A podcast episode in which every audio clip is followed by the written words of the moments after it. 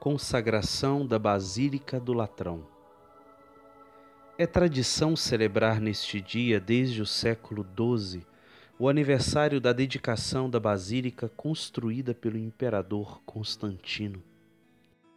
Esta celebração foi primeiro festa de Roma, em seguida, em honra da basílica dita mãe e cabeça de todas as igrejas da urbe e do orbe, estendeu-se ao mundo do rito romano, como sinal de amor e de unidade para com a cátedra de Pedro, que, nas palavras de Santo Inácio de Antioquia, preside a Universal Assembleia da Caridade.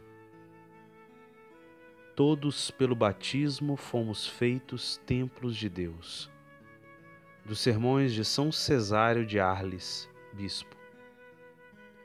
Celebramos hoje, irmãos diletos, com exultação jubilosa e com a bênção de Cristo, o natalício deste templo.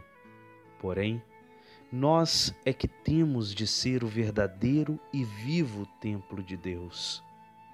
Todavia, é com muita razão que os povos cristãos observam com fé a solenidade da Igreja Mãe por quem reconhecem ter renascido espiritualmente. Pois, pelo primeiro nascimento, éramos vasos de cólera de Deus. Pelo segundo, foi-nos dado ser vasos de misericórdia. O primeiro nascimento lançou-nos na morte, o segundo chamou-nos de novo à vida. Todos nós, caríssimos, antes do batismo, fomos templos do demônio. Depois do batismo, obtivemos ser templos de Cristo. E se meditarmos com atenção sobre a salvação de nossa alma, reconheceremos que somos o verdadeiro e vivo templo de Deus. Deus não habita somente em construções de mão e de homem nem em casa feita de pedras e madeira, mas principalmente na alma feita à imagem de Deus e edificada por mãos deste artífice. Desse modo, pôde São Paulo dizer: O templo de Deus que sois vós é santo. E já que Cristo, ao vir expulsou o diabo de nossos corações para preparar um templo para si, quanto pudermos, esforcemo-nos com seu auxílio para que em nós não sofra injúria por nossas más obras. Pois quem procede mal faz injúria a Cristo. Como disse acima, antes que Cristo nos redimisse, éramos casa do diabo.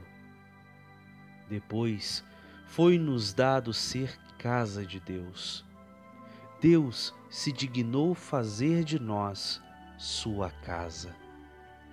Por isso, diletos, se queremos celebrar na alegria o natalício do templo, não devemos destruir em nós, pelas obras más, os templos vivos de Deus e falarei de modo que todos compreendam. Cada vez que entramos na igreja, queremos encontrá-la tal como devemos dispor nossas almas. Queres ver bem limpa a basílica? Não manches tua alma com as nódoas do pecado. Se desejas que a basílica seja luminosa, também Deus quer que a tua alma não esteja em trevas mas que em nós brilhe a luz das boas obras, como disse o Senhor, e seja glorificado aquele que está nos céus. Do mesmo modo como tu entras nesta igreja, assim quer Deus entrar em tua alma, conforme prometeu, e habitarei e andarei entre eles.